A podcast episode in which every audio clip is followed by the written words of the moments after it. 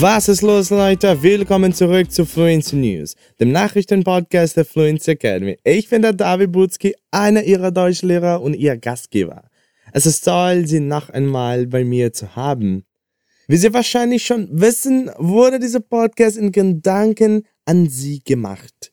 Wir wollten Ihnen einen Ort geben, an dem Sie Ihr Hörenverständnis üben und sich gleichzeitig informieren können. Eine tolle Möglichkeit, zwei Fliegen mit einer Klappe zu schlagen, oder? Jedes Mal, wenn wir eine neue Redewendung, einen weniger gebräuchlichen oder unvollständigen Ausdruck verwenden, werden wir ihn in Portugiesisch erklären, um sicherzustellen, dass Sie alles verstehen, was hier geschrieben ist. Und um die Sache noch einfacher zu machen, können Sie auf fluencytv.com das Transkript dieser Folge lesen und alle unsere Quellen finden. Wenn Sie also über eine Streaming-Plattform wie Spotify, Deezer oder Apple Podcasts zuhören, sollten Sie unbedingt zu fluencytv.com gehen. Dort finden Sie auch tolle kostenlose Tipps und Lektionen auf Englisch, Spanisch, Französisch, Deutsch und Italienisch. Und bald werden wir auch Japanisch und Mandarin-Lektionen und Tipps hinzufügen. Also stellen Sie sicher, dass Sie auf unsere Podcast gehen, damit Sie nichts verpassen. Also gut, wie wär's, wenn wir uns ansehen, was in der Welt vor sich geht? Wir beginnen mit der Geschichte, die den Suezkanal buchstäblich lahmgelegt hat. Letzte Woche am Dienstag, dem 23. lief die Ever Given, ein 400 Meter langes Schiff, in Suezkanal auf Grund und blockierte andere Schiffe und Boote bei der Durchfahrt durch eine der wichtigsten Wasserstraßen der Welt. Die Evergiven staute sich diagonal und brachte den Schiffsverkehr auf eine der verkehrsreichsten und wichtigsten Wasserstraßen der Welt zum Erliegen. Der Suezkanal befindet sich 75 Meilen östlich von Kairo, der Hauptstadt Ägyptiens, und verbindet das Mittelmeer mit dem Roten Meer, was einen direkten Schiffsverkehr von Europa nach Asien ermöglicht. Etwa 12 Prozent des weltweiten Schiffsverkehrs und ein Teil der Ölversorgung laufen durch den künstlich angelegten Kanal, der nach pandemiebedingten Unterbrechungen der Schifffahrt besonders wichtig geworden ist. Die Evergiven war gestrandet, nachdem sie inmitten starker Winde und eines Staubsturms der Steuerkontrolle verloren hatte. Etwa 367 Schiffe stauten sich an beiden Enden des Kanals und verursachten einen noch die dagewesenen Rückschlag für den Welthandel.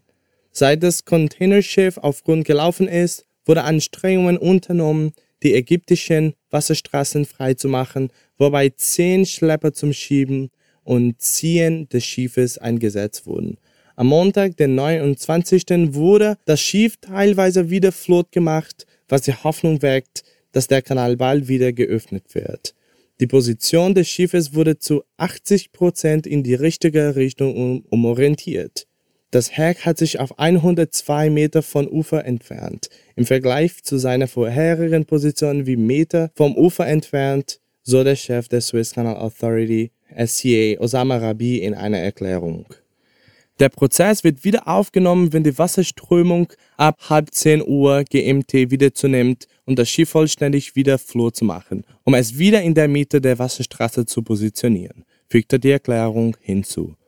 Ein Sprecher des Schiffseigners sagte, dass das Schiff am Bug beschädigt wurde, als es feststeckte, aber es wurden keine neuen Schäden gemeldet.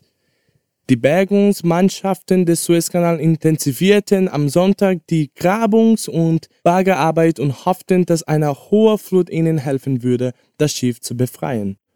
Daten, die von Bloomberg zusammengestellt wurden, deuten darauf hin, dass etwa 14 Schiffe, die im und um den Kanal festsitzen, Tausende von Tieren transportieren könnten.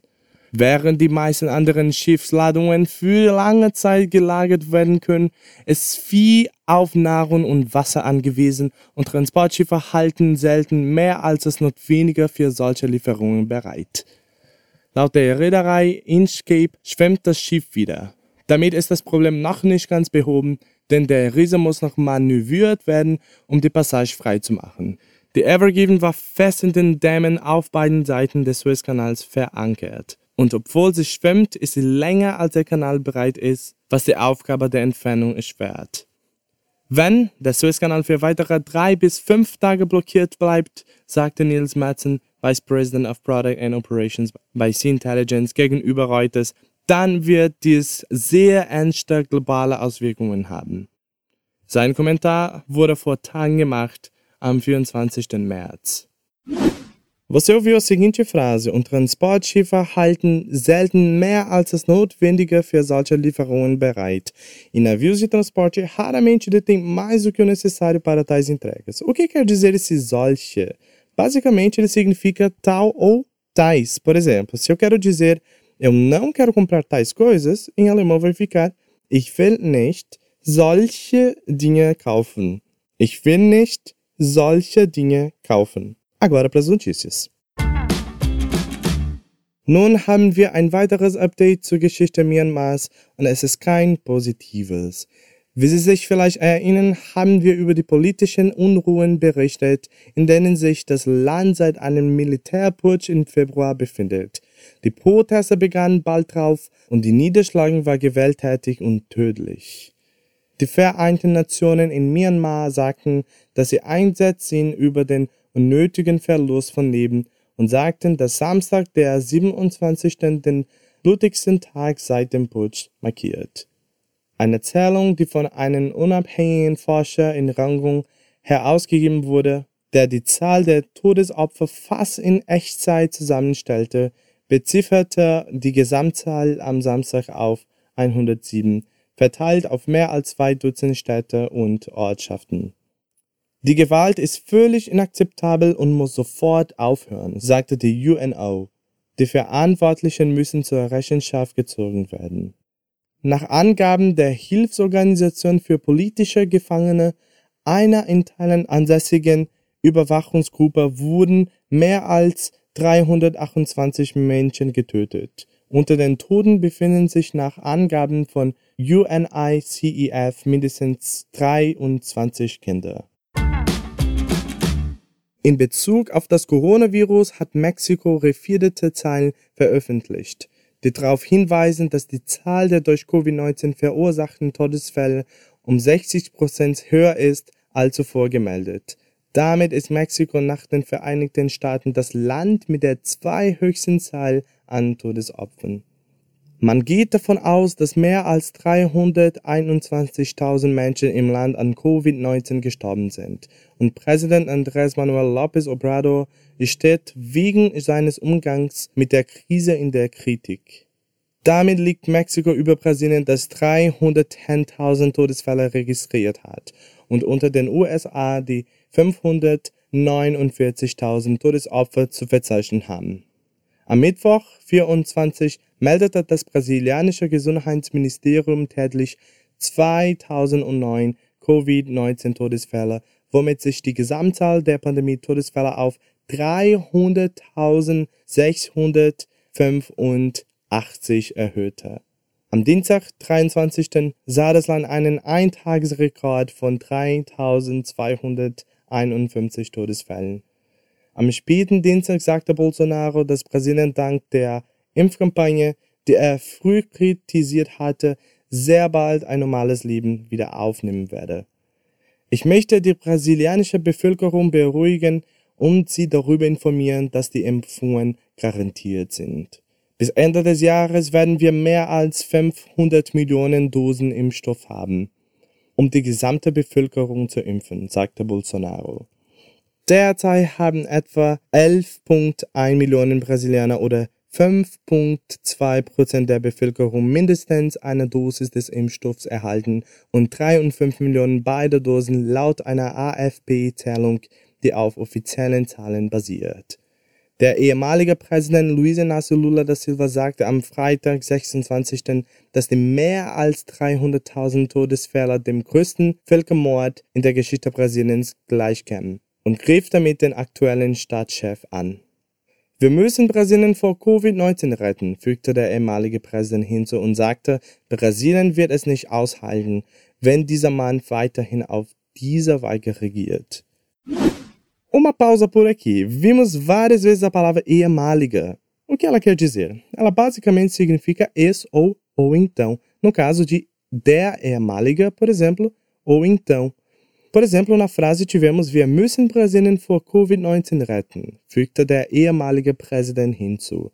Temos que salvar o Brasil da Covid-19, acrescentou o então presidente, no caso Lula. Simples de entender, certo? Vamos voltar para as notícias. Also gut, dann wollen wir mal ein paar gute Nachrichten sehen, ja? Die Pandemie hat die Ozeane ruhiger gemacht und die Wale gedeihen. Laut NBC war die Pandemie tatsächlich gut für die Wale, da die menschliche Einmischung abgenommen hat und der Umgebungslärm in den Weltmeeren ebenfalls stark zurückgegangen ist.